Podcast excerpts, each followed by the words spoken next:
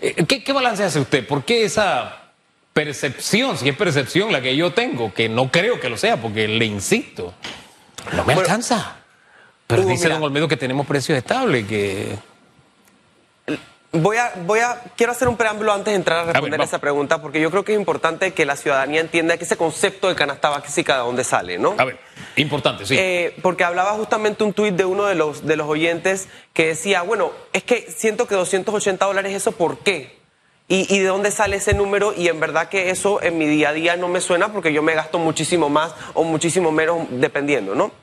Ahí es donde voy a entrar en cómo está ese concepto definido de canasta básica y eso es que pues, hay 59 productos en donde la Codeco hace un ejercicio y los principales es- eh, establecimientos, tanto formales eh, a nivel de supermercados como también en abarroterías eh, de mediano o pequeño tamaño, en donde se, se visualizan los precios de 59 productos y eso está pues toda una, una división en concepto de carnes, eh, eh, almidones, trigos, etcétera. eh, y hay un listado comp- eh, que complementa pues esos productos. Son las calorías necesarias para Sí, una familia promedio. ¿no? Correcto, hacen Por ahí el asunto. 200, 2.300 calorías por día, etcétera, y toda una métrica. Pero ese índice de precio que se va y se, promedia entre la mayoría de los locales comerciales que venden estos productos es el que nos da este monto que denominamos cuánto vale la canasta básica. Y el invitado anterior hacía referencia de que sí, si bien es cierto, hay una estabilidad en ese precio y nos comparaba con países que quizás no tienen otra ot- otro tipo de modelo de, moneda, perdón, o de, modelo económico en donde existen variaciones abruptas eh, a lo largo del tiempo o más radicales debido a temas de inflación o temas monetarios, que no es el caso de Panamá. Eso no, no queda, no, significa que en la tendencia de este, de este, de este indicador, porque esto es un indicador, eh, sí en Panamá está hacia el alza. Eso es una realidad. Independientemente de las situaciones de otros países, Panamá no estamos viviendo un tema, la inflación está alrededor del 3 o el 4%, ahorita está subiendo un poco más, pero sí es cierto que ese precio de la canasta básica está aumentando. Ahora quiero hacerles entender por qué es que está aumentando, porque ahí se nos ha juntado eh, todo al mismo tiempo y es importante que cuando veamos este tipo de precios, bueno, ¿qué está pasando y en qué podemos tener control y en qué no? Lo primero que lo hemos hablado en, numerosas ocasiones aquí, Hugo, es el tema del aumento de la gasolina. Ese es, digamos, lo que tenemos más obvio en, en el panorama local, mundial, y el aumento de la gasolina afecta directamente los precios y sobre todo precios en el sector alimenticio porque eh, la gasolina juega un papel tanto en la producción de los alimentos como en la parte de transporte. Es decir, hay un precio, hay un porcentaje del precio intrínseco en el hecho de que usted pueda tener ese alimento en el supermercado, ese alimento en, qué sé yo, en la barrotería, en el chinito o cerca de su casa, alguien lo tuvo que transportar y alguien lo tuvo que producir. Y para hacer eso se necesita gasolina. Y esa gasolina ahora cuesta el doble de lo que costaba hace tres meses.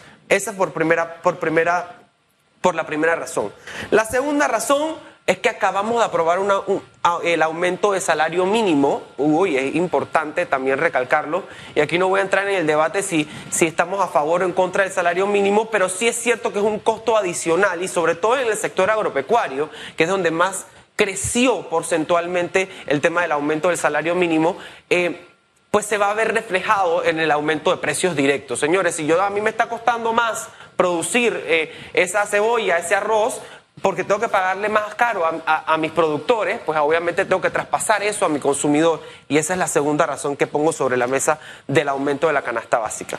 La tercera razón, y es, viene de la mano quizás de un sector ya más internacionalizado, o esa afectación que tiene eh, la guerra de Ucrania, la famosa guerra de Ucrania, con todo ese índice de precios acá que tenemos, es que claramente pues Ucrania y Rusia también son productores importantes de insumos agropecuarios y en un país eh, en donde pues tenemos un porcentaje de producción agrícola importante y adicional pues eh, también son productores o afectan los precios de las materias primas. Esa afectación de la guerra también está de alguna manera afectando los precios que tenemos nosotros en, en- en- en nuestro día a día. Y por último, pero no menos importante, un país que está volcado a la importación, porque si usted se pone en el supermercado a contar cuánto producto es importado y cuánto producto es hecho nacional, créeme que esa proporción es mucho más hacia la importación.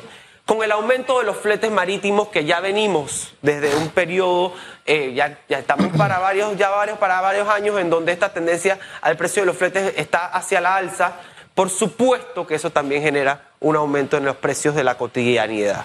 Entonces, eh, al escuchar al invitado anterior, sí es cierto que tenemos un índice de canasta básica estable que no genera esas, eh, esas abruptaciones que quizás en otros países sí hay, pero eso no significa que aquí tengamos una afectación directa y que los precios sí estén hacia la alza. Y esto está afectando directamente la economía familiar del Panamá. ¿Qué espacio tenemos los panameños ante este panorama que usted nos pinta? Porque como que le está entrando agua a este barco de la economía por todas partes. ¿Qué hacemos? Mira, ahí hay que tener dos aristas importantes porque es, ah, ¿qué puede hacer uno en la parte del gobierno para apoyar a, poder mermar las afectaciones? Porque eh, hay que ser realistas, no va a poder minimizarlas del todo. Y dos, tener también conciencia financiera de que en estos tiempos en donde estamos recibiendo golpes por todos lados, como usted dice, Hugo, definitivamente hay que tener mejor conciencia en nuestras finanzas personales y nuestras finanzas y economías familiares. Eso, es, eso, está, eso está muy, muy, muy, muy claro en ambas partes. Desde la parte del gobierno, creo que ya lo habíamos hablado, hay que tocar temas puntuales y verlo desde la integralidad.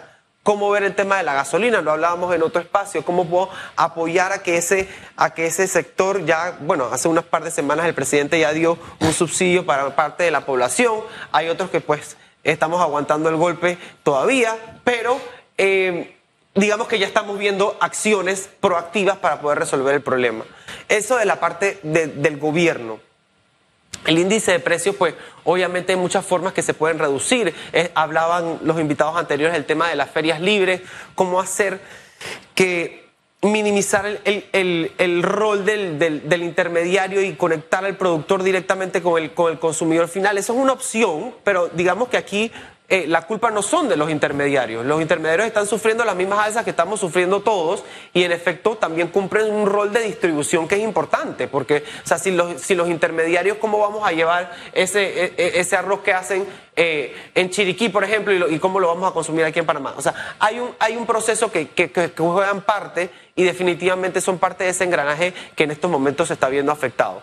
Entonces, esas son opciones que se pueden llevar también, el tema de las ferias libres. Ahora, desde nuestra economía o nuestra perspectiva de finanzas personales, nuestra economía familiar, señores, si se nos están subiendo los costos, hay dos formas de hacerlo, dos formas de mitigar eso. Uno, ver cómo hacemos para producir más, para ganar más, que en ocasiones son decisiones hasta difíciles porque, bueno, Hugo, nos va a tocar hacer otro programa, pues no va, no va, a tocar hacer otra cosa, eh, pero hay que visualizarse y salir de la caja y decir, ¿sabes qué? Tengo que ver cómo hago para generar más ingresos.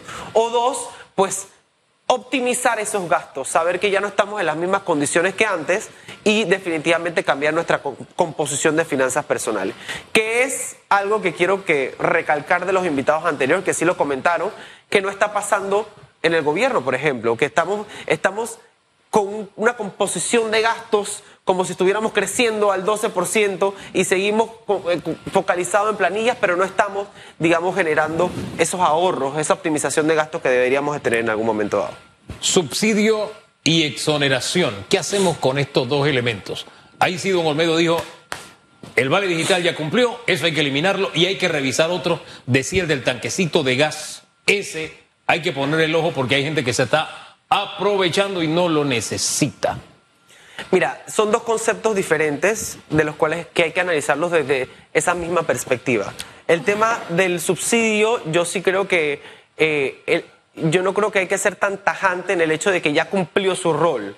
O sea, Panamá viene en un concepto de desempleo que no teníamos previo a la pandemia y hay situaciones que quizás, economías familiares puntuales que quizás sí eh, deberían de ameritar todavía algún apoyo del gobierno muy mínimo. Pero yo lo que sí llamaría sería a poder condicionarlo a que la persona se sienta, eh, digamos, eh, involucrada a recibir ese, ese subsidio. O sea, no es que te lo voy a dar porque estás sin trabajo y no, y no pasa nada. No, no, no. Yo creo que aquí hay que generar un sustento. Bueno, usted está, usted está sin trabajo, perfecto estuvo en deceso a costa de la pandemia, perfecto. Entonces, bueno, necesitamos que haga esto, esto, esto y esto para cumplir, para poder aplicar, que se vea la intención del ciudadano y no es que estoy en mi casa haciendo nada, voy a recibir el vale digital, ¿no? Eso es un poquito como poder involucrarlo desde esa manera y no quiero ser tajante como que ya cumplió su rol, porque yo creo que todavía a esta etapa estamos viendo afectaciones importantes de la pandemia en los negocios y sobre todo en las economías familiares.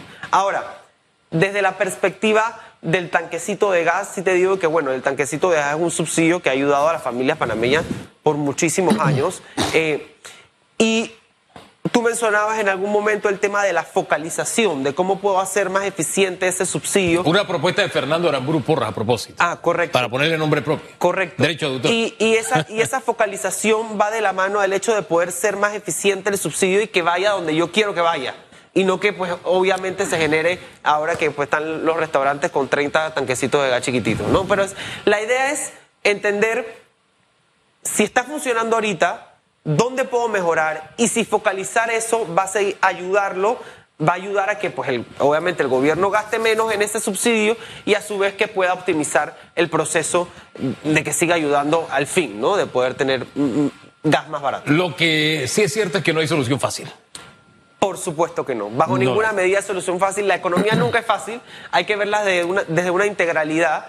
Y el tema de las exoneraciones, que es otra cosa que comentabas, hay que verlos de otras perspectivas completamente diferentes. Con mucho detalle y máxime si estamos en una economía de guerra. Muchos no han despertado de esa realidad. Estamos en una, y algunos analistas lo dicen, tercera guerra mundial. Pero en fin, Lástima. gracias por acompañarnos, don Juan Carlos Julio. No, un placer siempre. Gusto nuestro. A ustedes gracias por la sintonía. Mañana, primero Dios, volvemos a estar juntos otra vez. De aquí entonces, sigamos haciendo el esfuerzo y nos regalamos el mejor lunes de nuestras vidas. ¿Le parece? Bendiciones. Esto fue Radiografía